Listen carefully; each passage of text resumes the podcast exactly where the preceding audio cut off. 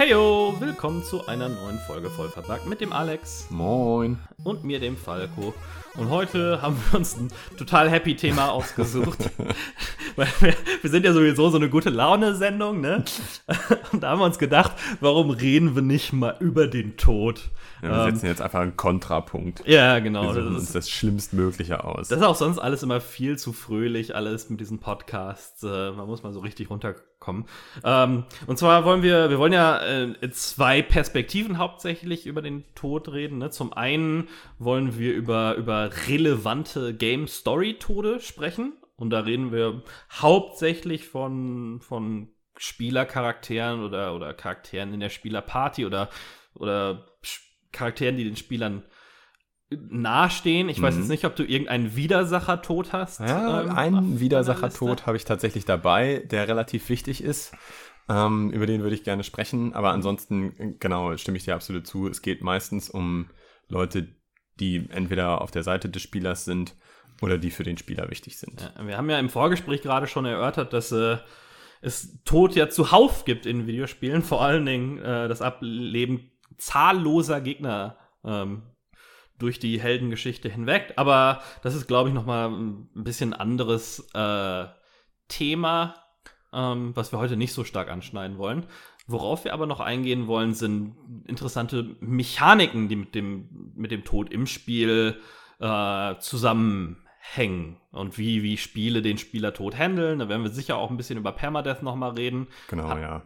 ähm, aber auch über, über andere unique ähm, Elemente.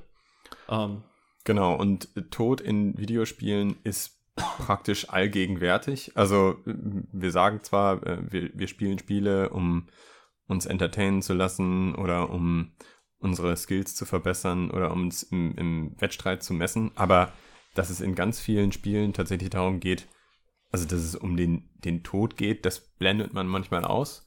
ja, Die äh, Spieleentwickler setzen den Tod teilweise sehr geschickt, teilweise weniger geschickt in der Story ein. Mhm. Mm, Ich würde ganz gerne damit anfangen, wenn der Tod einer wichtigen Person als, als Story-Vehikel genutzt wird. ja, Und ich bin der Meinung, das wird sehr, sehr häufig gemacht, um so eine Rachemotivation beim Protagonisten zu erzeugen. mhm. ja, Also ich habe hier mal eine kleine Liste von Spielen ähm, zusammengestellt, in denen eigentlich dieses Motiv, also irgendjemand, der für die Hauptperson wichtig ist und das sorgt für Rachegelüste, immer wiederkehrt. Ähm, und ich würde hier einfach mal, würde hier einfach mal anfangen. Ja. Also äh, beispielsweise bei äh, Tomb Raider, bei den neueren Tomb Raidern, ist der Tod des Vaters praktisch die wichtigste Motivation für Mhm. Lara Croft. Also über den Verlauf dieser Spiele bekommst du mit, dass sie am Tod ihres Vaters relativ zu knabbern hat und dass es eigentlich auch der Grund ist, warum sie die Dinge tut, die sie tut.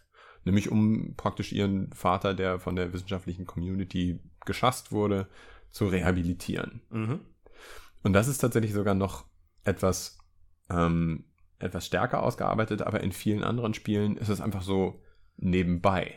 ja, ja, ja. Mm, Also, ich, ich zähle jetzt einfach mal die, die Liste hier runter. Horizon Zero Dawn. Der Mentor stirbt, aber es findet gar kein großartiger Umgang damit statt. ja. Du hast, ähm, du, du besuchst einmal am Ende noch ein, noch ein Grab oder hast die Möglichkeit, ein Grab von deinem Mentor zu besuchen, aber ansonsten spielt das keine großartige Rolle. Äh, selbst bei einem der, der besten Spiele der modernen Spieleentwicklung spielt der Tod des Vertrauten und Mitstreiters eigentlich auch keine große Rolle, nämlich in Space Marine. Das musste ich natürlich unterbringen. Na klar. Ähm, in, in Mad Max sterben beispielsweise auch Leute. Du, du kümmerst dich wirklich um die, um das Wohlergehen oder um die Verteidigung dieser Leute, aber dann sind sie einfach irgendwann weg Ja. und spielen keine großartige Rolle mehr. Ähm, und das ist auch interessant in der Assassin's Creed-Reihe, ist das auch ein wiederkehrendes Motiv. Ständig eigentlich. Also in Assassin's Creed 2 stirbt deine Familie am Galgen. Ah, ja. In Assassin's Creed 3 wird deine Familie und dein ganzer Clan, also du spielst ja später einen amerikanischen Ureinwohner, auch ausgelöscht und das sorgt für Rachegelüste beim Protagonisten. In Assassin's Creed Origins ist die Motivation für Bayek, dass sein, sein Sohn gestorben ist oder sein Sohn getötet wurde, ermordet wurde. Ähm, und das ist für ihn die Motivation, diesen maskierten Leuten da hinterher zu jagen. Ja. Und auch in Assassin's Creed Odyssey gibt es wieder so eine Rache-Story, nämlich im ersten DLC stirbt ja dein Partner, wenn du eine Frau spielst, deine Partnerin, wenn du einen Mann spielst.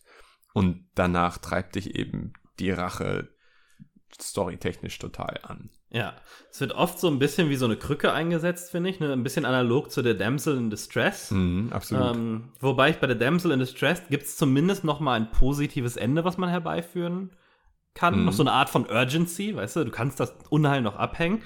Ähm, Problem bei beiden finde ich, dass es oft nicht viel Zeit genommen wird, das zu etablieren. Mhm. Also bei, bei Tomb Raider oder auch ein paar anderen von den Beispielen, die du gesagt hast, ich konnte mich überhaupt nicht mehr an diese Szenen erinnern, weil Mhm. die Spiele vielleicht zehn Minuten darauf verwenden, ähm, diese Beziehung, die vorher bestand, aufzubauen.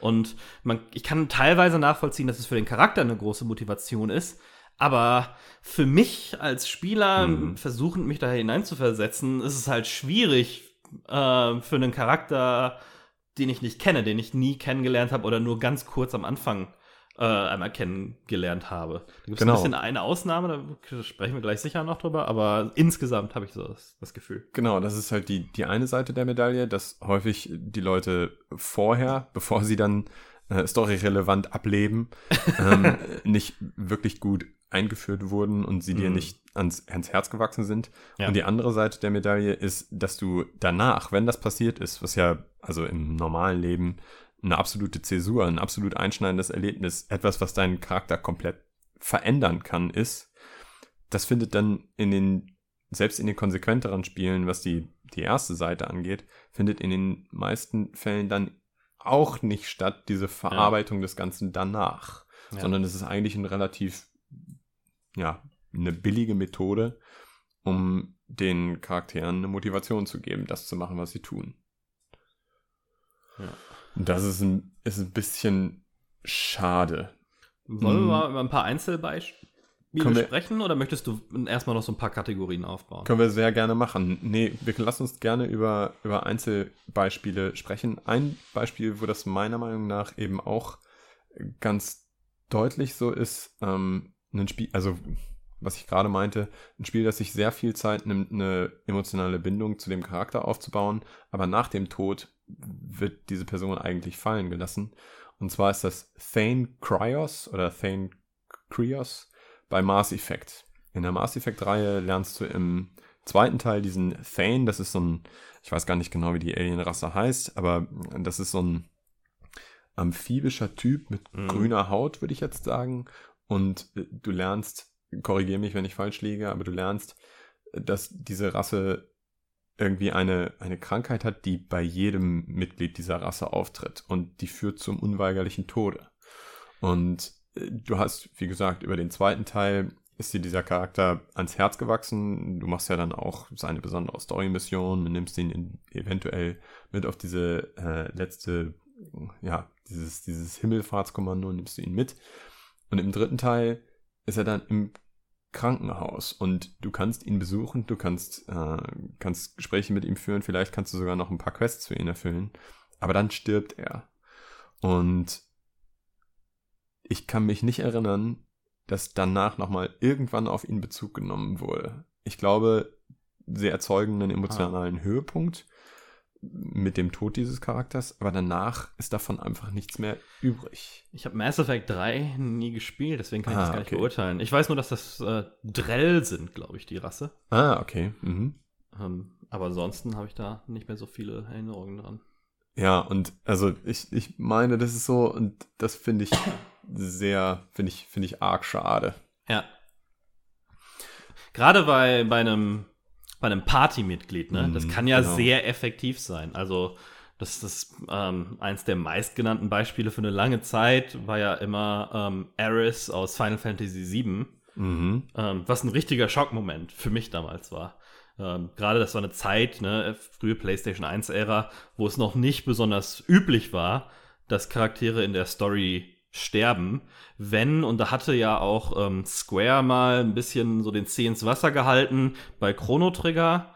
Ähm, da stirbt ja tatsächlich dein Hauptcharakter Chrono, kann ja sterben. Oh, okay. Mhm. Ähm, und es, das, ich glaube, du kannst das Spiel sogar dann beenden. Es gibt ja da etliche Enden, ohne ihn wiederzubeleben, aber es gibt auf jeden Fall die Möglichkeit, ihn wieder zurückzuholen. Und das war meistens so, würde ich sagen, dass wenn Charaktere, wichtige Story-Charaktere gestorben sind, dann sind sie immer irgendwie rückholbar gewesen. Es gab immer dieses positive Ende. Aber Ares in Final Fantasy VII, das ist ein Partymitglied, der von nicht von Anfang Anfang an dabei, aber direkt nach der Intro-Mission quasi ähm, eingeführt äh, wird und dann auch deinem Team schnell hinzustößt und lange Zeit eigentlich dein wichtigster Heiler ist und bleibt. Mhm. Ähm, und die stirbt dann und das hat ähm, mehrere Effekte. Zum einen ist es eine, eine herzzerreißende Szene, ne, ist ja dann auch hm, für die Zeit sehr umständlich in Szene gesetzt mit einer langen Cutscene.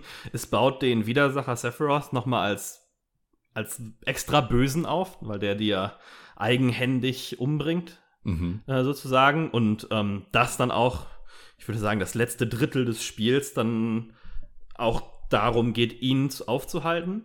Ähm, und es wird auch hin und wieder mal wieder angeführt und zurückgebracht. Ja, Ähm, das klingt echt gut. Also das würde man sich eigentlich viel häufiger wünschen. Auf Was ist, was ist so der erste Story-Tod, an den du dich erinnerst, was so alte Spiele angeht? Der erste Story-Tod. Also der irgendwie wichtig war. ne? Ich meine jetzt nicht, dass Mario stirbt oder so. Ich glaube, also ich glaube tatsächlich, dass das Assassin's Creed 2 sein könnte. Ich habe mit Sicherheit auch Spiele davor gespielt, in denen Tod eine relevante Rolle spielt, aber das ist so das, was am weitesten zurückliegt, an das ich mich erinnern kann. Hm. Und das ist ja, das ist ja Gar auch nicht so lange her. Ga- ja, nicht, nicht so lange her. Also, wenn man mal guckt- auch, auch ganz gut inszeniert. Ja, ja, das auf jeden Fall, ja. Ja, also in Assassin's Creed 2 hast du eben am Anfang auch diese paar Missionen, die nun davor spielen.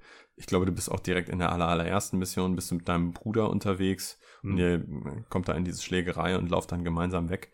Naja, und der stirbt dann eben zusammen mit deinem Vater und sogar deinem ganz kleinen Bruder am Galgen, ohne dass du irgendwas dagegen tun könntest. Das war schon ein hochemotionaler Moment, ja. Aber davor, hm, habe ich jetzt nicht so im Kopf. Aber ist ja schon bezeichnend quasi, es ist ein Spiel, was jetzt zehn Jahre alt ist, deine älteste Erinnerung ist, wo wir ja mal mindestens 20 Jahre äh, Das stimmt, aber Games spielen, ne? haben wir, also ich überlege, ob ich eben Spiele, so richtig storylastige Spiele, bei denen auch die Story für mich eine Rolle gespielt hat, davor. Gezockt habe. Okay, du meinst, es könnte sein, dass, es das, dass das öfters thematisiert wurde, aber nicht in den Spielen, die du so gespielt hast. Ja, genau. Ähm, Also so diese Konsolen-Blockbuster auf PS1 oder PS2 oder auch auf der originalen Xbox oder so, das habe ich ja alles. Vielleicht doch eine, eine, eine Sache fällt mir jetzt gerade ein. Auf dem SNES, ähm, A Link to the Past, da, ja, da, ich glaube, dein, dein Onkel oder ist es sogar dein Vater, bringt dich noch ins Bett morgens und äh, abends, ja genau, bringt dich morgens ins Bett. Alles klar. Bringt dich noch abends ins Bett und dann äh, läufst du ja aber mitten in der Nacht los und findest ihn, der da an, den, an die Wand von so einem Tunnel gelehnt ist Ja, und nun seinen Lebensatem da aushaucht. ja. Daran erinnere ich mich noch. Aber das ist, ah, ich weiß nicht, zählt das? Ja, also ich weiß nicht, äh, ich erinnere mich, ich würde sagen, dass es als, als Tod zählt. Das ist natürlich auch einer, der kaum eingeleitet ist. Ne? Mhm. Ähm, ich habe ich hab aber auch zwei Beispiele so aus der Ära. Ähm, auf eins auch vom Super Nintendo, also den, den Zelda-Tod, jetzt wo du es sagst, ja, aber hätte ich mich jetzt nicht dran erinnert als irgendwas, was, was mich irgendwie berührt hätte oder Mhm. so. Ähm, bei mir war es auch ein Square Enix-Spiel, oder Squaresoft-Spiel damals noch, äh, Secret of Mana. Ja. Ähm, das ist kein richtiger Tod, glaube ich. Das ist so ein bisschen ganz am Ende des Spiels, ja. Heavy Story Spoiler für einen 80 Jahre altes Spiel oder so. äh, wenn du den, wenn du den Mana-Drachen besiegt hast, ähm, verschwindet die Magie quasi aus der Welt und die Koboldin hört quasi auf zu existieren. Äh, oh, okay. Also dieser kleine ähm, angriffsmagische Charakter. Ähm, und verabschiedet sich dann noch und ja, wird dann quasi aufgelöst. Das ist jetzt kein klassischer Tod, aber ich habe geweint. So. Ah, okay. Krass. Äh, das hat mich schon ziemlich stark, stark berührt. Das ist auch ein Partymitglied? Ja, ja, genau. Ah, also okay. du hast ja nur drei Charaktere auch, die dich, die du relativ früh im Spiel kriegst. Den, den Jungen, den, der Nahkämpfer, ähm, das Mädchen, die so ein Heil- und Buff-Zauberin ist, und halt die Koboldin, die deine äh, hauptsächlich die aggressiven Zauber hat. Ah, okay. Ähm, und die fand ich, die war als Charakter lustig, die war halt immer so ein bisschen anti, ne? Die war auch sehr lustig geschrieben, im Deutschen vor allem, damals die Square-Spiele, äh, die wurden ja äh, exzellent äh, übersetzt ins Deutsche. So, mhm. du hast den Namen gegeben, weil sie ihren vergessen hat und egal was du eingibst, sagt sie dann so, was? Das klingt ja wie eine Krankheit. und halt immer solche, solche Sprüche. Und ähm, ja, das fand ich schon, das war schon, das ist ja auch ein langes Spiel. Ja. Fand ich schon ziemlich äh, krass. Und jetzt gerade, wo du ähm, Zelda gesagt hast, ähm, und ich habe es ja auch vor kurzem noch mal wieder gespielt, mag jetzt weghören, wenn du die Folge hörst, wenn du es jetzt noch nicht durchgespielt hast. Äh, was, worüber ich aber mit Marco unbedingt noch sprechen möchte, ist ja der, der große Twist in Zelda Link's Awakening. Ähm, und auch alle anderen, die das noch spielen wollen, bitte weghören. Das ist jetzt vielleicht heute nicht mehr so stark, wie ich ihn als Kind empfunden habe. Aber die Story in Link's Awakening ist ja, dass die Insel, auf der du bist, quasi nur in so einem Traum existiert. Von irgendeinem so übernatürlichen Fischwesen. Genau, ja. Und du den am Ende aufwecken musst. Damit aber die alle, alle NPCs, die ganze Insel mit einem Leben darauf aufhört zu existieren, weil die nicht real ist, sondern nur in diesem als Traum genau, existiert. Nur in dem Traum existiert, ja. Und das wird mehrmals, ähm, das wird mehrmals thematisiert im Spiel und ich hatte da schon ganz schön dran zu schlucken. Ja, okay. Das, das war nicht, ich hatte so eine existenzielle Krise so ein bisschen als, weiß ich nicht, wie alt war ich da? Zwölfjähriger oder sowas. Du wolltest gar nicht weiterspielen. Äh, ich wollte gar nicht weiterspielen und vor allen Dingen, als es dann am Ende auch passiert, dann tatsächlich, ne? Also es ja. gibt ja noch mal so ein bisschen so eine Andeutung, dass zumindest die Maren, äh, der Charakter da, ähm, das Mädchen, mit dem du da redest, dass sie noch weiter existiert dann als, als Vogel oder so, was sie sich auch irgendwie gewünscht hat außerhalb des Traums. Aber also als Kind fand ich das ganz schön harten Tobak. So, diese, diese Verantwortung dann auf sich zu nehmen auch. Ja, ich hab's, hab's ja leider nicht durchgespielt. Es war mir ja als Kind viel zu schwer. Deswegen habe ich das nicht durchgespielt. Hm, ich habe noch, wenn es um Story geht, habe ich noch zwei Titel, über die ich gerne sprechen würde. Ja.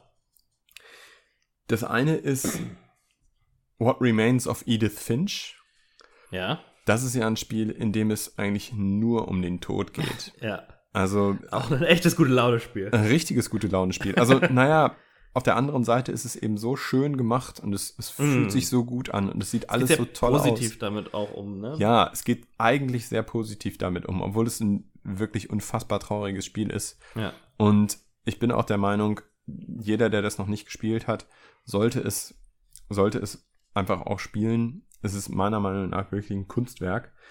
Aber in dem Spiel geht es wirklich um den Tod von diversen Familienmitgliedern von Edith Finch und jeder einzelne, jedes einzelne Familienmitglied wird so ein kleines bisschen anders ähm, erzählt. Also beispielsweise auch die Kameraperspektive, beispielsweise auch der visuelle Stil ist bei jedem Familienmitglied ein bisschen anders und du hast häufig so kleine Twists, wo du denkst, nee, echt? Oh. Mm.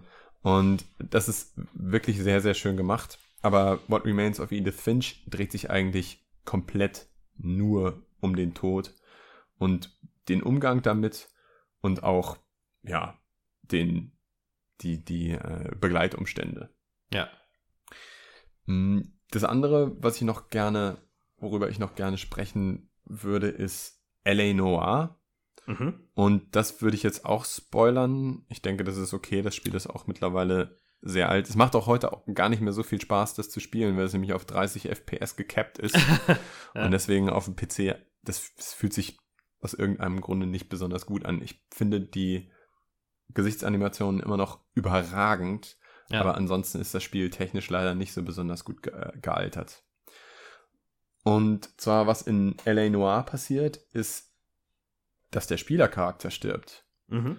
Also, du spielst danach noch mit einem anderen Charakter weiter. Das ist was, womit ich niemals gerechnet hätte. Ja. Also, ich finde, der Protagonist wächst dir nicht unbedingt zu 100% ans Herz. Ja, du spielst die ganze Zeit ihn und ja, du steuerst ihn durch die Welt. Ja. Aber trotzdem ist er nicht wirklich sympathisch. Ja. Und äh, er hat weil auch, du auch, weil du auch nicht komplett irgendwie, also mir war nach dem zweiten oder dritten Tod oder was schon klar, also mir war eine Verbindung klar, so aus detektivischer Sicht, Mhm.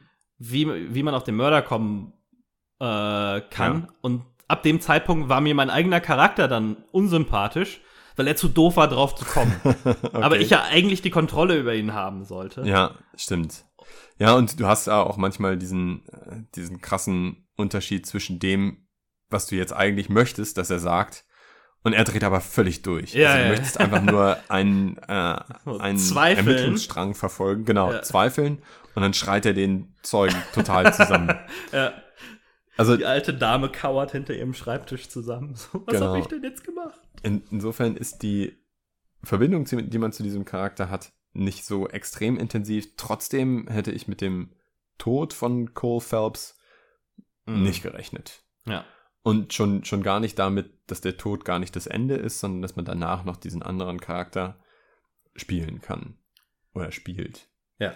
Also das war für mich schon. Es wurde ein- auch gut aus den Medien so rausgehalten vorher, ne? Ja, Also es genau. war in keinem Preview oder Review oder sowas drin. Und es ist auch ein, es ist auch so ein, ähm, so ein Tod, der ihn auch wiederum so ein bisschen rehabilitiert, finde ich, weil es, es ist schon sowas wie ein Heldentod. Also indem Mhm. er, indem er an der Stelle so stirbt, wie er stirbt, rettet er zwei anderen Leuten das Leben. Ich meine, so war das. Ja, ich Und glaube auch. das ist schon cool und ist auch ein wirklicher Twist, mit dem man nicht gerechnet hätte.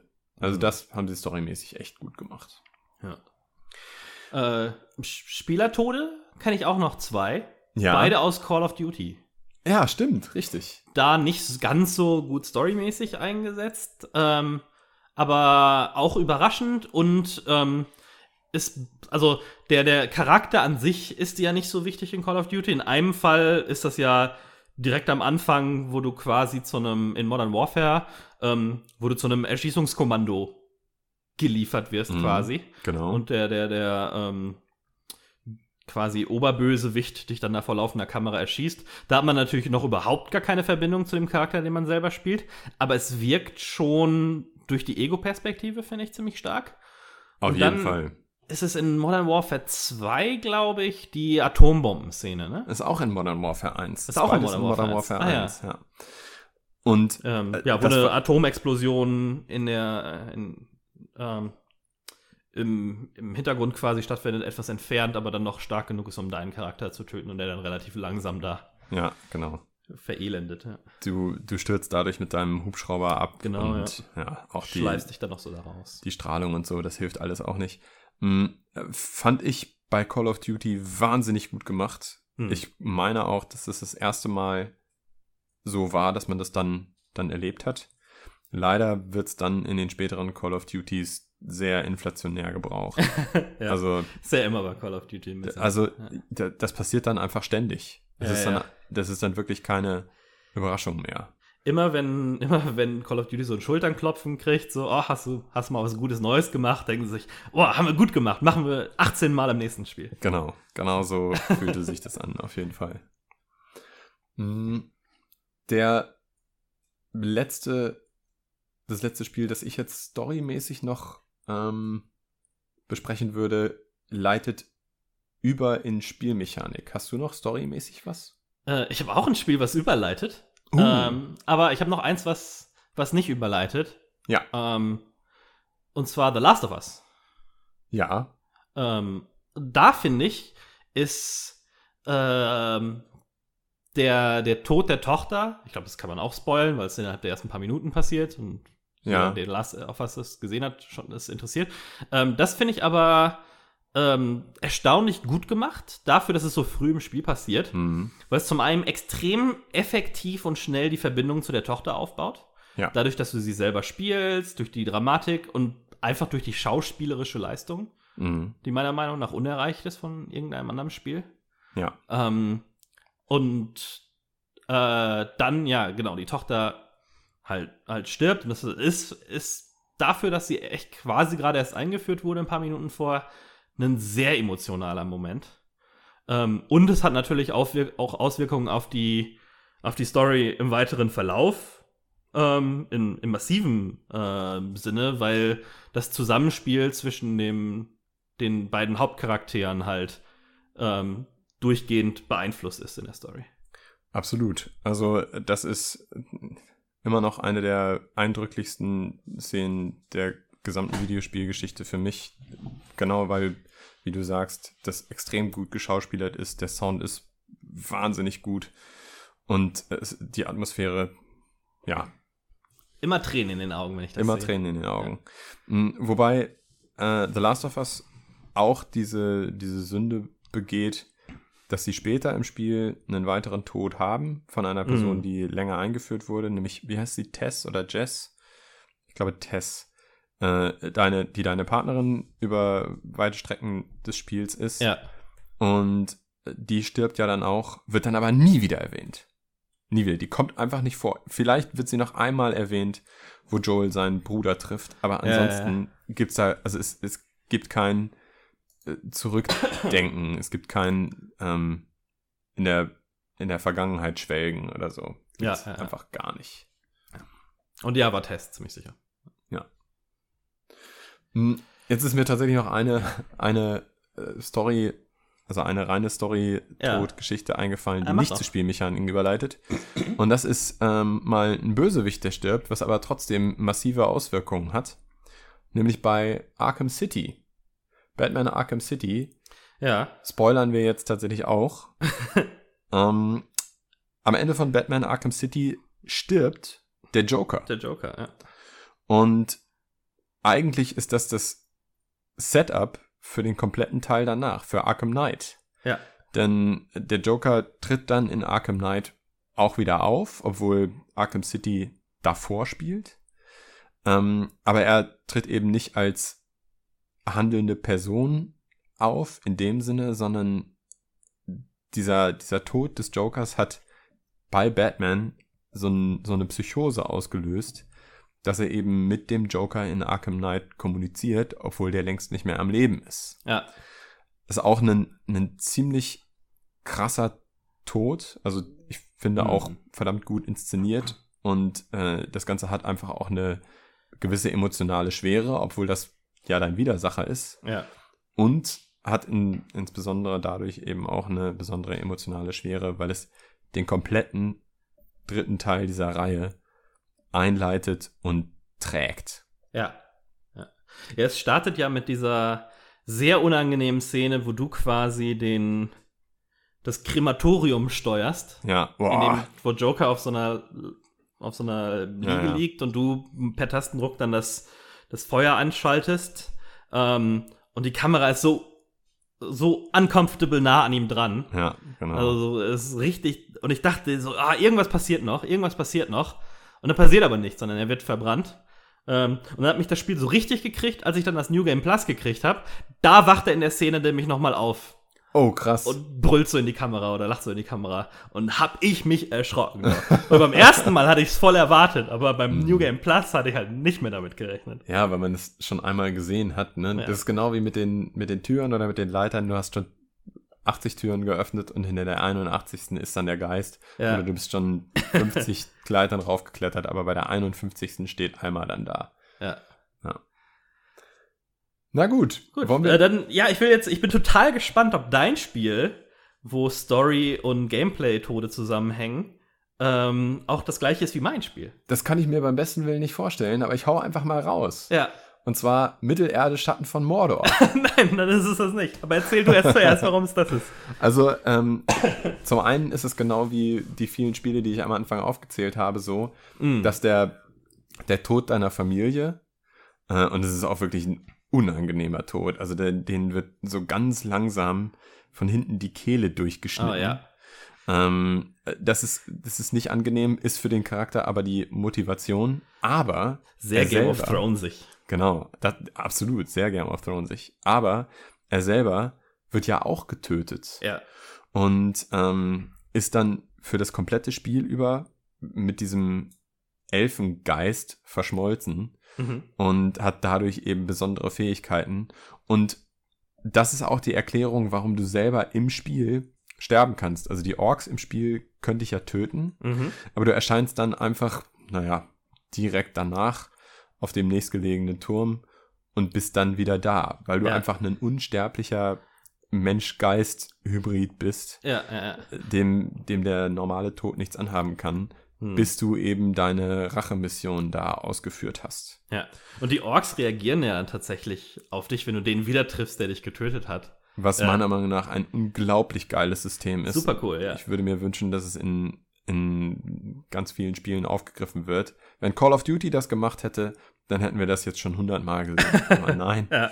Ähm, also, du brauchst natürlich eine gewisse Erklärung dafür, warum der Charakter, obwohl er eigentlich tot sein müsste, jetzt doch wieder auftaucht. Ja, brauchst du ja eigentlich nicht, wobei ich auch noch ein paar gute Beispiele nachher habe für Spiele, die das erklären wollen, weil es nicht jedes Spiel erklärt das ja, ne? Das stimmt, aber hm, wie, wie kannst du denn so ein Nemesis-System haben, wo die Stimmt, Leute ja, das ist richtig, ja. das halt, ist halt schwierig. Also Ja. dann müsste das so ein Nemesis-System sein, was nicht bis zum Exitus ausgeführt wird. Also Ja, wo die ja, Leute dich einfach nur bewusstlos schlagen und dann tauchst du wieder auf und sie sagen, na, willst du noch eine Lektion? ja.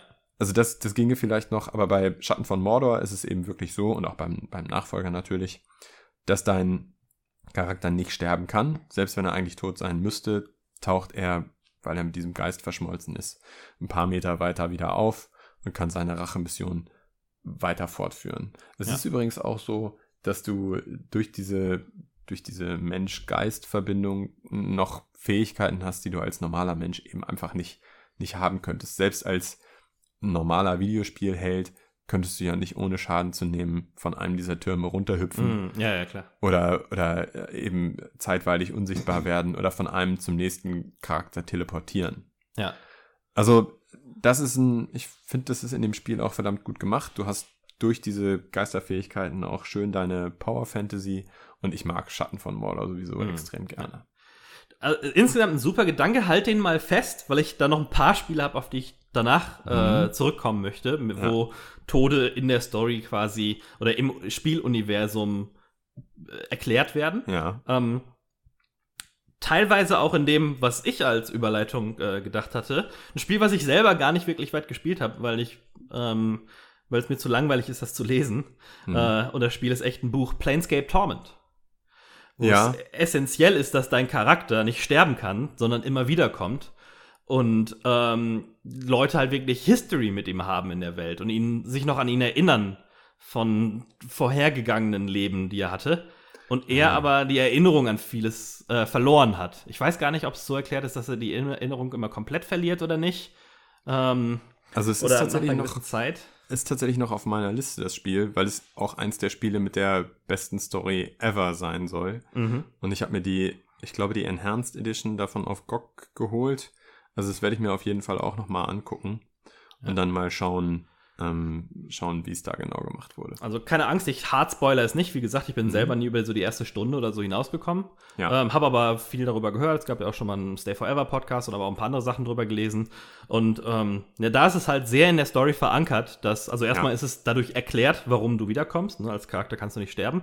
Aber ähm, es ist halt auch nicht was, was in den letzten fünf Minuten passiert ist, sondern die Leute wirklich lange History mit dem Charakter, Mhm. Charakter haben. Von Quests, die lang, viele, viele Jahre vorausgegangen sind. Total interessant eigentlich. Ja, ähm, und es hat noch mal einen ganz lustigen, äh, ganz lustigen Moment, von dem ich jetzt vor kurzem erst gehört habe. Das ist auch so eine, ähm, wie hieß der Tom Cruise-Film? Mission Impossible? Nee, Edge of Nee, Tomorrow. Edge of Tomorrow. Genau so eine Art Moment hat, wo du halt in irgendeinem so Tempel bist und ständig stirbst. Und dann halt auch richtig genervt bist dadurch, dass du ständig stirbst, aber du halt das, das wieder, äh, das, das, das aufbauende Wissen nutzen kannst, um das dann nach und Mhm. nach zu überwinden. So wie ich Ja. das zumindest äh, verstanden habe. Ähm, Was ja auch ganz, ganz witzig ist, dass der Charakter, dass der Charakter sich dem bewusst ist, dass er stirbt. Ne? Was ja eigentlich bei, also äh, ich habe die Spiele ja auch nicht wirklich gespielt, aber eigentlich ist das ja so ähnlich wie bei einem, wie das Dark Souls Prinzip. Du stirbst Mhm. immer und immer und immer wieder und benutzt das Wissen aus deinem letzten Tod oder aus den vorangegangenen Toden, um dich immer ein kleines bisschen weiter vorzukämpfen. Ja, wobei es meistens ja nicht thematisiert Das stimmt, ja. wird, ne? Ähm, oder auch in, in, in Roguelite-Spielen, wo, Mhm. worauf ich später nochmal zurückkommen äh, wollte. Aber lass uns nochmal zurückgehen über ähm, Spiele, die den Tod im, Uni im Spieluniversum selbst erklären. Das finde ich nämlich einen ganz interessanten Block insgesamt. Mhm. Ähm, bei mir fällt da immer, mir fällt immer zuerst Patrice Desilets ein, der Ubisoft, ehemalige Ubisoft Game Designer, der das ja dann auch bei Assassin's Creed gemacht hat, bei den ersten Teilen Mhm. ähm, wo es so erklärt wird, dass ja deine, ähm, dass ja über deine DNA auf die Erinnerung deiner Ahnen zugegriffen wird und du aber synchron bleiben musst, weil du immer noch so ein bisschen Kontrolle hast und wenn du dich aber zu sehr von dem entfernst, was tatsächlich passiert ist, bricht die Synchronisation ab und ähm, die Simulation muss dann quasi auf einen, auf einen anderen Zeitpunkt zurückgesetzt Ja, werden. genau. Äh, und quasi, wenn du stirbst, ist das in Realität deinem Ahnen natürlich nicht passiert. Deswegen ist die Realität und die Simulation zu weit auseinander und deswegen springt es dann zurück. Ja. Wobei das nicht das erste Spiel ist, in dem Patrice das gemacht hat, auch in Prince of Persia schon davor bei Ubisoft, der Sense Ja. of Time Trilogie. Ähm, gibt es eine In- In-Story-Erklärung? ich weiß jetzt gar nicht, ob es bei den zweiten und dritten Teilen so ist, aber im ersten Sense of Time ist es auf jeden Fall so, dass ähm, die, die Story ja quasi gelöst anfängt. Er sitzt ja bereits bei der Prinzessin und erzählt ihr, was alles passiert ist und wie er da hingekommen ist. Und jedes Mal, wenn er stirbt, also oder du als Spieler im Gameplay dann stirbst, äh, kommt so ein Kommentar so, nee, nee, Moment, so war das ja gar nicht. Ja, Und genau. dann springt er wieder zurück, weil er sich ja quasi vertan hat. Das klingt dann irgendwann, als wäre er ein bisschen, als wäre er ein bisschen behämmert, wenn er irgendwie 80 Mal aus Versehen der Prinzessin erzählt, dass er da von der Klippe gefallen ist in ein paar Stacheln rein. Aber es ist trotzdem, es ist trotzdem echt charmant. Und ich glaube, Ja. es ist auch nicht immer exakt genau der gleiche Satz, sondern er hat schon so drei, vier unterschiedliche ja, ja. Sätze, die er sagen kann. Das ist schon, schon echt gut gemacht. Ähm, Patrice Desley hat ja jetzt vor kurzem dieses Ancestors Humankind Odyssey gemacht. Mhm. Ich glaube, da ist es, ist es Das da hat einfach Permadeath. Ja, da ja. sind die, sind die Affen, die du spielst und die du sterben lässt, die sind dann einfach weg. Aber du hast ja noch weitere andere Affen in deinem Clan. Deswegen Genau. funktioniert das Ganze wieder. Genau, genau. Bei, bei, wo du, bei Spielen, wo du eine Gruppe an Charakteren hast, die nicht ähm, besonders Charaktere ha äh, viele Charaktere haben, oder du einfach eine Gruppe als außenstehende Person steuerst, ist das manchmal so. Da gibt es auch ein paar gute Beispiele, aber ich habe noch ein paar für in, ins Universe Explanations. Bioshock zum Beispiel. Da sind es diese, wie ist das denn? Du, Da gibt es diese Klonkammern, ja, Ähm, und wenn du, du, du stirbst, du lässt quasi deine DNA da und wenn du stirbst, wirst du da halt schnell geklont. Es ist keine Ja. besonders gute oder elegant gemachte Erklärung, Genau, aber genau. zumindest ist es eine In-Universe-Erklärung. ja, sie haben sich was überlegt. Ja. ähm, und dann habe ich noch, und ich will dich jetzt nicht zu sehr spoilen, weil ich weiß, dass du es noch spielen willst. Mhm. Es ist aber auch nicht wirklich ein großer Story-Spoiler. Death Stranding. Ja, eine sehr interessante Todesmechanik, weil auch in Death Stranding kannst du nicht sterben, beziehungsweise, ja, also Oh. als Spieler kannst du erstmal nicht sterben. okay. Ähm, Tod insgesamt ist aber ein großes Tabuthema in, im Death Stranding-Universum. Hm. Und ich versuche jetzt, das so knapp wie möglich zu halten, aber es ist was, was auch direkt am Anfang quasi erklärt wird über das Universum. Wenn ein Mensch im Death Stranding-Universum stirbt, musst du den Körper innerhalb einer kurzen Zeit ähm, verbrennen oder sonst irgendwie zerstören, Mhm. weil ansonsten diese BT-Monster, die man ja aus den Trailern teilweise kennt, ähm, den, den irgendwie finden oder so. Auf jeden Fall verursacht es ähm, ein sogenanntes Void-Out, was dazu führt, dass ein riesen Krater in der Spielwelt ist. Quasi eine Atomexplosion. Für, bei einem Menschen. Bei jedem einzelnen Menschen, ja. Also wenn Wow. du selber stirbst oder ähm, ich weiß gar nicht, weil ich es nie ausprobiert habe. Meiner Meinung nach müsste es aber auch passieren, wenn du einen NPC tötest, also einen von diesen Mules. Es gibt ja andere menschliche Charaktere, die dich da Mhm. auch jagen. Ähm, da habe ich es aber selber noch nicht gesehen. Ähm, aber auf jeden Fall, wenn du selber stirbst, hinterlässt du einen riesen Krater in der Spielwelt, durch den du dann auch erstmal eine Zeit lang nicht durchkommst. Und im Spiel, was, in dem es hauptsächlich um, um dem Durchqueren von Gebieten äh, Mhm. geht, ist es natürlich sehr störend, wenn du einen Kilometer Durchmesser Krater im Weg hast, den du nicht passieren kannst. Krass. Ähm, und das, das gibt dem Tod im, in dem Spiel einen, einen extrem, ähm, ja, einen, einen extrem höheren Stellenwert. Ja, ja. Ne? Weil, es, weil es nicht nur, ah, da ist der eine Charak Charakter weg, sondern es hat destruktive Auswirkungen auf die, auf die Umgebung. Ah, okay. Interessant. Also nicht nur im Spiel, sondern auch in der Story wird das natürlich immer wieder thematisiert. Ne? Ich werde mir das direkt nach dieser Aufnahme, werde ich äh, mir das anschauen. Ja, das passiert direkt in der einstündigen Eröffnungssequenz. okay. Krass. Ähm, ja, aber das fand ich, das fand ich sehr cool, dass du, deswegen tötest du auch. Also es dauert eine ganze Weile, bis du überhaupt tödliche Waffen im Spiel bekommst. Mhm. Und ich habe mich nicht getraut, um auszuprobieren, was passiert, wenn ich so einen Dieb erschieße. Weil ich kann den auch mit so einer Bola-Gun irgendwie die Hände hinterm Rücken zusammenbinden oder so. Mhm. Oder den halt irgendwie umboxen. Ähm, das ist mir gut genug. Das Risiko einzugehen, dass die, die Autobahn, die ich mit viel Ressourcen und Mühe und Zeit aufgebaut habe, dann dadurch kaputt gemacht wird, das gehe ich auf jeden Fall mal nicht ein. So. Ja, okay, nachvollziehbar. Hm. Und dann gibt es darüber hinaus noch mehr Story-Exposition, warum du als Charakter überlebst. Das ist aber jetzt nicht besonders genug, das ist, glaube ich, dass wir es hier an. Naja, müssen. sie haben ja auch den, den Tod tatsächlich direkt im Titel. Also, Ja. dass der, Ja, ja, ja. der Tod in dem Spiel eine Rolle spielt, ist jetzt nicht unbedingt sicher, aber das im Titel zu haben, Genau. ist jetzt zumindest mal ja, ein Hinweis, Ja. dass es so sein könnte. Das ist auch der halbe Spaß des Spiels, meiner Meinung nach. Also die, die Story an sich finde ich bisher nicht so gut und Mhm. ich habe so 30 Stunden gespielt, würde ich sagen. Okay. Ähm, aber das Universum finde ich super faszinierend. Mhm. Und ich will, ich freue mich einfach jedes Mal, wenn ich mehr über dieses Universum lerne. Ja, okay. Und warum Dinge so sind, wie sie sind. Ich Ja. bin, ich bin gespannt. Das werden wir sicherlich auch in einer zukünftigen Folge nochmal ausführlicher Ja, wir müssen sprechen. unbedingt noch mal, was haben wir zuletzt gespielt, Folge Ja, machen das sowieso. Ich habe auch gerade Star Wars durchgespielt, ich habe noch ein paar andere Sachen. Ähm, also, Mhm. halt dich ran. Ja, ja, ja, auf jeden Fall. Okay. äh, ja, äh, Change of Pace, GTA, äh, Krankenhäuser. quasi auch eine In-Story-Erklärung, ne? Weil in GTA, also quasi, ja, irgendwie stirbst du schon, aber du wachst dann einfach an einem Krankenhaus wieder auf. Also scheinbar bist du ja dann noch nicht gestorben. Ja. Auch wenn du gerade irgendwie einen Raketenwerfer ins Gesicht gekriegt hast.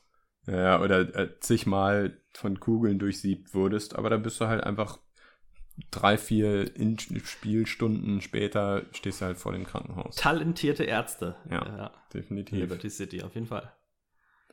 Bei, haben sie nicht mal irgendwann zu Uncharted gesagt, dass, ähm, dass die Treffer, die er kassiert, dass es eigentlich Mhm. Glück ist, sein, sein Glück ist, was ihm nach und nach aber zwischen den Fingern zerrinnt und er wird eigentlich gar nicht getroffen, sondern nur der letzte Treffer, der ihn dann ausschaltet, ist eben wirklich ein Treffer und Ja. zwar ein tödlicher Treffer. Ja, ja, ja. Ähm, was den Tod an sich dann nicht wirklich erklärt, ne? Weil der Ja. ist ja dann einfach eine Zurückspulung, aber das Schadensystem davor, ja, ich fand ich auch eine interessante Aussage. Ja, Weiß ich jetzt nicht, wie sehr ich das glaube, aber. naja. Oder Also bei Last of Us- keinen großen Bei Last of Us musst du dich ja zumindest noch verbinden, wenn du getroffen wirst. Selbst Ja. das musst du ja bei, ähm, Stimmt. bei ja, ja. Uncharted nicht. Ähm, ja, es gibt so ein paar Spiele, auch wo es so storymäßig irgendwie ganz witzig eingebaut ist, auch wieder in die Mechanik. Ähm, Rogue Legacy ist ja eins meiner, meiner Lieblings- so Roguelite-Spiele. Und da ist äh, jeder Charakter quasi Nachfahr des, des vorhergegangenen Charakters. Ah, okay. Und ich meine, Infinity Blade hätte das auch so gemacht. Dass du quasi immer der Sohn einer langen Ahnenreihe bist, äh, bei dem Generation für Generation die, die Väter irgendwann versterben, weil sie auf dieses Abenteuer gehen Mhm. und da dann dabei umkommen. Und irgendwann in der neunten Generation schaffst du es dann halt irgendwann. ich habe Infinity Blade auch nie gespielt. Das ist ja so ein, für Leute, die es nicht kennen, so ein iPad, iPhone-Spiel auf der Unreal Engine. Mhm. Also so ein bisschen Showcase, wie gut die Unreal Engine auf, auf Ja. Mobile Devices Genau. ausgeht. Aber das ist da quasi so die Hintergrundgeschichte. Auch, dass die, ähm, ja, die Charaktere jeweils Nachfahren des, des vorhergegangenen Todes sind. Gestorbenen Charakters sind. Interessantes Ding, ja. Wird natürlich nicht viel, das, das, was dann dazwischen passiert, erklärt, aber das ist so quasi der, der Hintergrund. Das jetzt, ich, mir fällt jetzt kein Spiel ein, was wirklich eine Story hat, die, die näher erklärt wird, wo das ist. Nee. Ja. Nee, mir auch nicht. Was hast du noch so? Ich bin äh, jetzt tatsächlich eigentlich äh, nur noch bei den Permadeath-Spielen. Okay, ich habe noch ein paar Sachen, die nicht Permadeath ich finde, äh, was ich als Mechaniker, ich glaube, du hattest das angesprochen, total interessant fände, ist, wenn du, du spielst gar nicht einen Charakter, sondern du spielst eben eine Gruppe von Charakteren. Ja. Und wenn einer verstirbt, dann spielst du eben einfach den nächsten. Aber im Prinzip hast du trotzdem eine endliche Menge an Leben. Ja. Gibt's das irgendwo?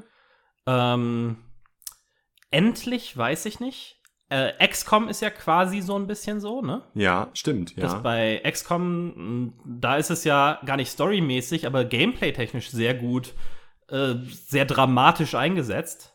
Mhm. Dass, wenn dein Charakter stirbt und du spielst ja dann auch weiter, im, im Gegensatz zu anderen Permadeath-Spielen. Permadeath müssen wir das nochmal erklären. Ich weiß nicht, ganz kurz vielleicht. Das heißt, dass ein Tod tatsächlich endlich ist in Spielen. In den meisten Bedeutung heißt das dann, dass man wirklich von vorne anfangen muss. Manchmal schaltet man so Upgrades frei, mit denen man dann beginnt, aber meistens wird man auf den Ursprungszustand zurückgesetzt. Mhm. Bei, bei XCOM ist es aber so, dass man nur permanent, weil man eine Gruppe aus Charakteren hat, den Charakter verliert. Was aber ganz schön hart sein kann, weil du musst ja dann das Spiel noch fortsetzen mit den Leuten, die du übrig hast. Und es kann dein best ausgebildetster, weil die Level natürlich auch und ausgestattetster Charakter sein. Und dann stehst du ganz schön doof da, wenn der auf einmal für immer weg ist. Auf jeden Fall. Also das Spiel, in dem ich das, in dem ich das erlebt habe, ist State of Decay.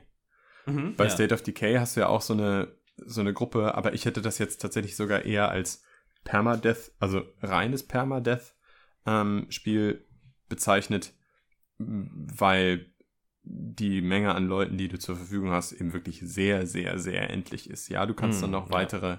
weitere Leute finden, aber am Anfang sind es vielleicht drei, ja. drei spielbare Charaktere, die du zur Bei XCOM hast du ja, glaube ich, unbegrenzt Rekruten. Mhm. Ähm, oder? Nur, dass die halt dann immer doof sind. Also ja, genau. Schle schlecht sind. Die sind ja. dann eben einfach noch nicht besonders gut ausgebildet, ja. Ja, richtig.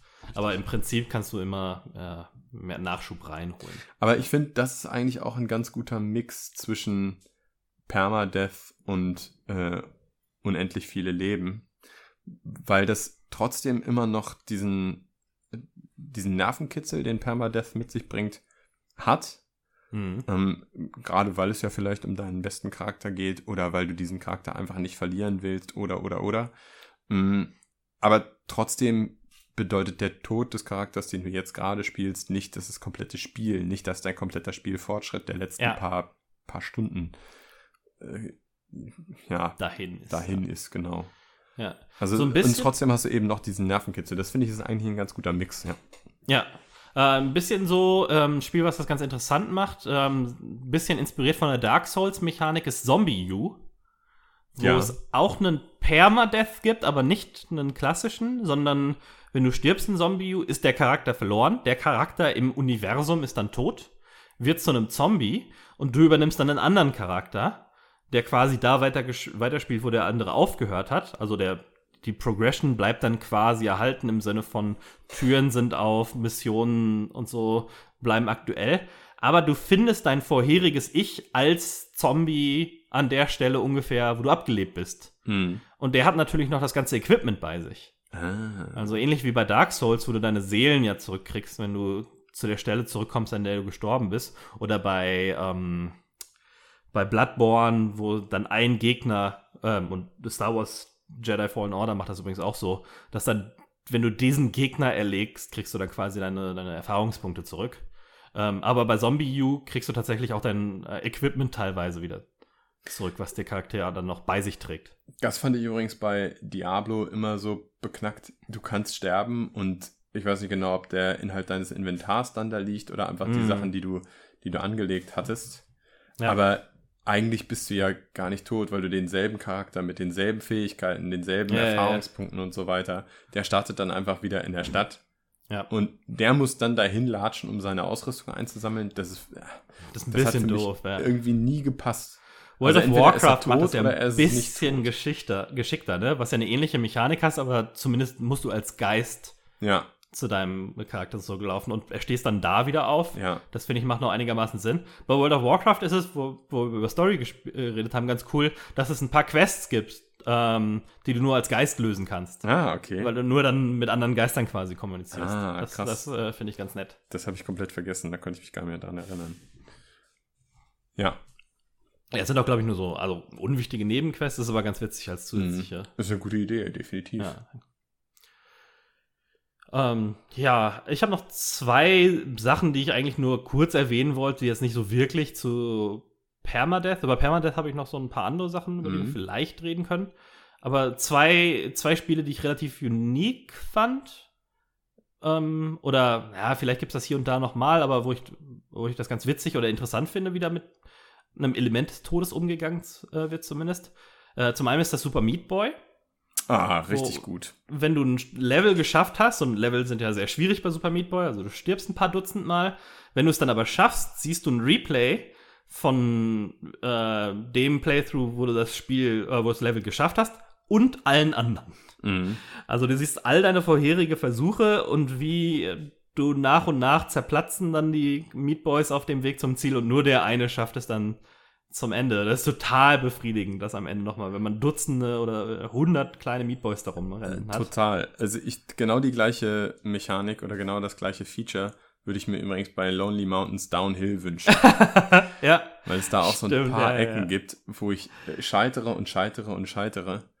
Aber dann, wenn du es geschafft hast, wäre es eigentlich noch mal cool zu sehen, wie die ganzen gescheiterten Versuche eben gescheitert sind. stimmt, ja, ja, ja. Ist eigentlich genau das gleiche wie Super Meat Boy in Grün. ja, total, total gleich. So, das ist das Mountainbike-Spiel genau. und das blutige 2D-Jump-Run. Äh, und eins, was ich nur, äh, es ist total dämlich, aber ich fand es irgendwie witzig. Beim paar äh, First-Person-Shooter-Spielen, das war damals, glaube ich, bei Quake so oder vielleicht Unreal Tournament, aber auch bei Chivalry war es das letzte Mal so, dass es mir aufgefallen ist. Wenn mir bei, bei Chivalry von einem Gegner der Kopf abgehackt wird mit einem Schwert, Oh. das ist ein First-Person-Spiel, bleibt die Kamera im Kopf und der fliegt dann natürlich erstmal ein bisschen durch die Gegend. Oh. Und das ist äh, wunderschön desorientierend, äh, wenn er dann irgendwie von, einem, von der Burgmauer runtersegelt. Krass. Äh, ja, und bei, bei Quake, da war die Physik halt noch nicht, noch nicht so, ne? Aber zumindest bist du da irgendwie rumgebounced. Genau, du bist dann auch noch erinnere. umgebounced. Krass. Ja, ja die, die, die zwei wollte ich nur irgendwie als äh, ja, witzige Mechaniken erwähnen. Ja, ich, ich muss zugeben, also ich bin tatsächlich schon durch mit den Spielen, die ich auf meiner Liste hatte. Ähm, vielleicht, wenn du das eine oder andere Ja. Permadeath-Spiel erwähnst. Permadeath, ich weiß nicht, also Diablo und solche Spiele, Minecraft haben ja mittlerweile Hardcore-Modi. Ne? Genau, ja. Ähm, die, also wir haben jetzt Permadeath immer nur so ein bisschen am Rande erwähnt, aber einmal muss man natürlich erwähnen, dass Permadeath eigentlich eine, also das, das, das, das einzige Umfeld ist, wo der Tod so endlich ist, Mhm. oder zumindest annähernd so endlich ist, wie er Endgültig, im echten? Leben ist. Ne? Also, Endgültig, meinst du? Endgültig, genau. Ja, genau. Also äh, dadurch Absolut. eine viel höhere Bedeutung Und- beigemessen wird. Ist übrigens auch einer der Gründe, warum ich so ein Spiel niemals im Hardcore-Modus spielen wollen würde. Erstens, weil du die ja durchaus sehr lange spielst. Also es ist ja nicht Mhm. so wie, ähm, sagen wir jetzt mal, oh, wie heißt denn das Spiel noch mit den Raumschiffen? FTL. Genau, wie bei FTL, dass so ein Run eben, sagen wir mal, anderthalb Stunden dauert oder vielleicht zwei, weiß ich nicht Hm. genau.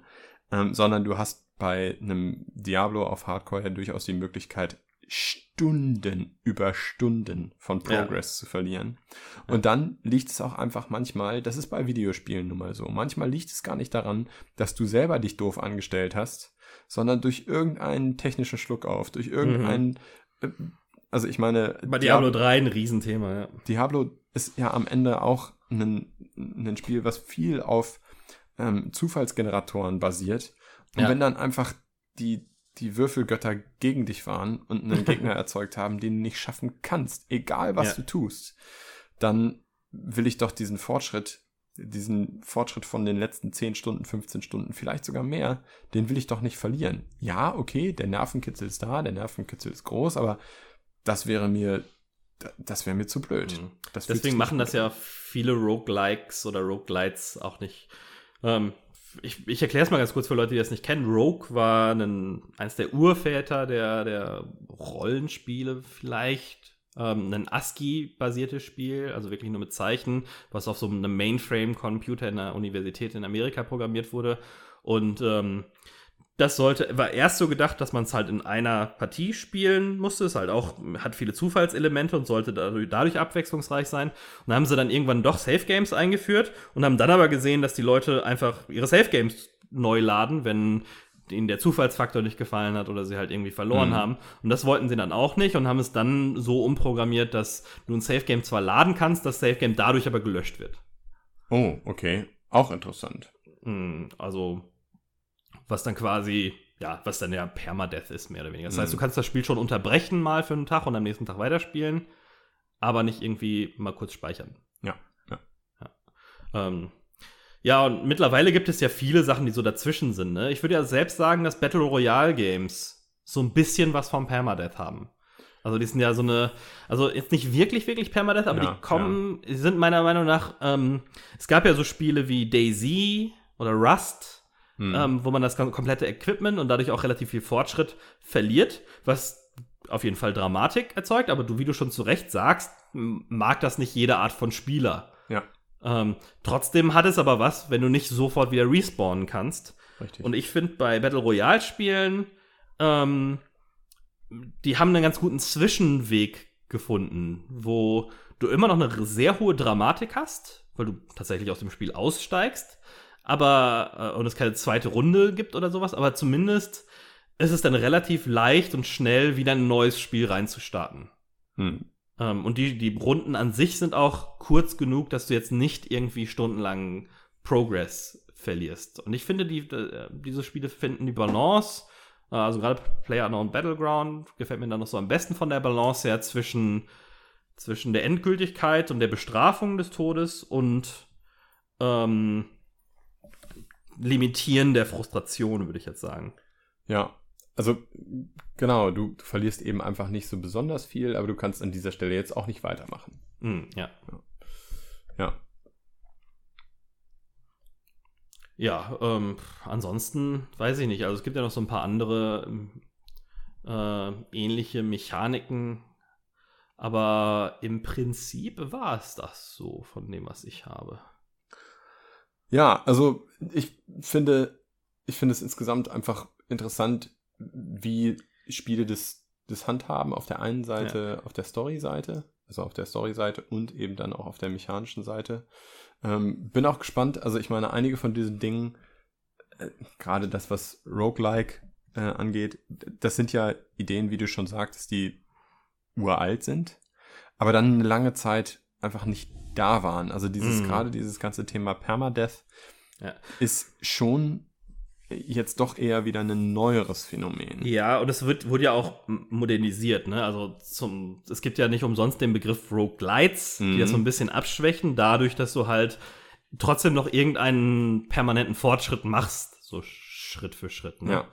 Aber genau. ich muss sagen, dass mir sowas immer besser gefällt oder auch eine In-Universe-Erklärung oder sonst was, als wenn es einfach nur ein Speichern und Neuladen ist. Genau. Ähm, ja. Bei äh, Skyrim zum Beispiel gibt es einen wundervollen Mod, weil Skyrim sonst halt wirklich so ein Spiel ist, dass du halt auch einfach mal achtmal lädst und achtmal versuchst, gegen den Drachen zu kämpfen. Das ist Drachen nicht so mega schwer, aber vom Prinzip her gegen den Boss zumindest äh, bis du ihn dann halt irgendwann geschafft hast oder ihn irgendwie die KI ausgetrickst hast, sodass mhm. du ihn schaffen kannst. Es gibt aber einen, einen total coolen Mod bei, ähm, bei Skyrim, der ähm, verschiedene Zufallsereignisse dann verursacht. Also erstens schmeißt es sich aus einem ähm, Dungeon wieder raus und dann kann alles Mögliche passieren. Dann jemand findet dich am Straßenrand und peppelt dich wieder auf. Wenn du einen Begleiter dabei hast, könnte dich sogar noch mal retten.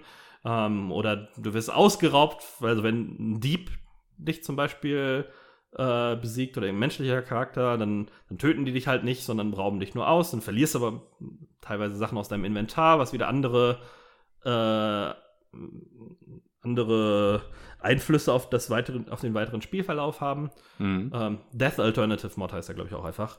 Ähm, und das, das also gefällt mir eigentlich fast immer besser, als wenn ich sagen muss, so, okay, ich lade jetzt den Spielstand neu. Außer jetzt in, keine Ahnung, Call of Duty so Twitch-Shootern, wo du einfach ja. nur schnell wieder zu der Stelle zurück willst, um die Herausforderung nochmal zu probieren. Also ich finde, das Schöne daran ist eigentlich, dass wir, also dass die Bandbreite sich auch jetzt einfach noch erhöht. Also dass mhm. wirklich jeder das finden kann, was er in genau dieser Situation jetzt wirklich gerade mag oder wirklich gerade spielen möchte. Also dass mhm, wir jetzt ja. Eine, äh, Spiele haben, die dich sehr hart bestrafen, ähm, wenn du das nicht auf die Kette gekriegt hast und du kannst eben durchaus viele, viele Stunden Progress verlieren. Oder Spiele eben für für andere Situationen. Also ich meine, ich bin als Spielertyp auch nicht jeden Tag der gleiche Spieler, Stimmt, sondern ja. mal will ich das eine, mal will ich das andere. Und deswegen finde ich es gut, dass wir diese Bandbreite haben. Ja. ja. Aber ich fände Kommt auch sehr auf den Spieltyp an, ja, wie du schon gesagt hattest. Genau. Ich würde mir schon wünschen, ähm, das, was du auch angesprochen hast, ich würde mir wünschen, wenn mehr Spieleentwickler sich mehr Gedanken darüber machen, wie sie jetzt das Ableben der Spielfigur in das Universum einbetten. Also mhm. sowas wie, ähm, wie Assassin's Creed finde ich eigentlich eine ganz elegante Variante. Prince of Persia fand ich damals großartig. Naja, oder vielleicht ähm, auch hin und wieder mal sowas wie bei Schatten von Mordor. Ich finde das super. Ich möchte das gerne häufiger sehen. Cool, ja, bin ich sehr, sehr gespannt. Also ich bin auch, wie gesagt, großer Freund davon. Auch Permadeath finde ich, wenn er interessant eingesetzt wird. Und ich kann mir auch vorstellen, dass es vielleicht noch Sachen gibt, an die wir so gar nicht denken. Mhm. Also, ich hatte ja mit Matthäus damals bei, bei Minecraft diese Chain World. Das war ein witziges Zwischending, was wir uns quasi so selber ausgedacht, mhm, teilweise ja. abgeguckt haben, dass dann, dass wir eine Minecraft-Welt hin und her getauscht haben, äh, immer wenn man gestorben ist. Ja. Was dann irgendwann dazu geführt hat, dass wir uns versucht haben, gegenseitig umzubringen in den, in den Möglichkeiten, die Minecraft hatte. Ähm, also ich glaube jetzt gerade, wo es auch so ähm, interessante Multiplayer-Ansätze gibt, gibt es da, glaube ich, noch viel zu machen. Ne? Also mhm. so ähm, Death Stranding hat ja auch wieder so einen nicht simultanen Multiplayer, wo man Sachen hinterlassen kann für anderen Spieler. In, äh, in Dark Souls konntest du ja quasi durch, die, durch diese Messages, die du anderen Spielern hinterlassen mm, genau, konntest, ja. die teilweise fehlleiten. Natürlich gab es da auch den direkten Kampf gegen andere Spieler, die dich, die dein Spiel invaded haben, aber du konntest quasi auch jemandem sagen, geh mal hier links um die Ecke und zack, wirst du von einem Stein überrollt oder sowas. Ja. Ähm, also ich glaube, da gibt es noch viel, äh, viele Sachen im Multiplayer-Bereich, ähm, die auch noch nicht wirklich ertastet wurden, weil im Multiplayer fällt mir jetzt nichts ein, wo Tode im Universum wirklich erklärt wurden, außer jetzt was über was wir über World of Warcraft gesagt haben. Nee. Ist natürlich auch schwieriger vom Ansatz Klar, her. logisch, ja. Zu erklären, aber fällt mir tatsächlich auch gerade nichts ein. Aber vielleicht haben ja die Hörer da noch die eine oder andere Idee und können uns das in den Kommentaren mal unterschieben. Ja, und wir haben auch sicher noch Sachen vergessen. Ähm, es gibt ja auch, auch ähm, Spiele, ähm, die einfach nur mit der Story, du hast ja Edith Finch schon erwähnt, und es gibt mhm. dieses, ah, wie heißt das Spiel noch? Ähm, ich hatte es mal auf dem DS, gibt es auch auf dem PC, so ein, so ein experimentelles Art-Game, wo du anfängst und du hast, ähm, es ist so ein 2D-Sidescroller. Ähm, und es ist eigentlich keine richtige Herausforderung. Du läufst quasi nur von links nach rechts, was so dein Leben darstellt. Und am Anfang des Spiels hast du auf der rechten Seite sehr zusammengedrückt so Pixel rein, weil noch relativ viel vor dir liegt. Und das verschiebt sich dann, umso weiter nur nach recht, rechts läuft, immer weiter nach links. Und du kannst dann einen anderen einen Charakter finden, der dann ein Partner ist, und aber der kann auch sterben unterwegs auf deinem Weg nach rechts irgendwann. Und irgendwann wird dein Charakter einfach zum Grabstein. Alles so eine super simple Pixeloptik, sehr leicht, sehr, sehr, sehr ähm, abstrakt gemacht. Aber es gibt bestimmt Dutzende von solchen kleinen experimentellen Indie-Games ja. oder auch großen Spielen, die wir vergessen haben ähm, ja, wo es mich brennend interessiert, wenn da Leute noch coole Beispiele haben. Ja. Cool. Genau. Ja, dann äh, würde ich sagen, war es das für heute. Wir äh, bedanken uns natürlich bei allen, die uns zugehört haben. Ich bedanke mich bei dir, Alex, für deine Zeit wieder heute. Ja, sehr, sehr gerne. Vielen Dank an dich und vielen Dank an unsere Hörer. Und äh, dann bis zum nächsten Mal bei Vollverbackt. Bis zum nächsten Mal. Ciao. Ciao.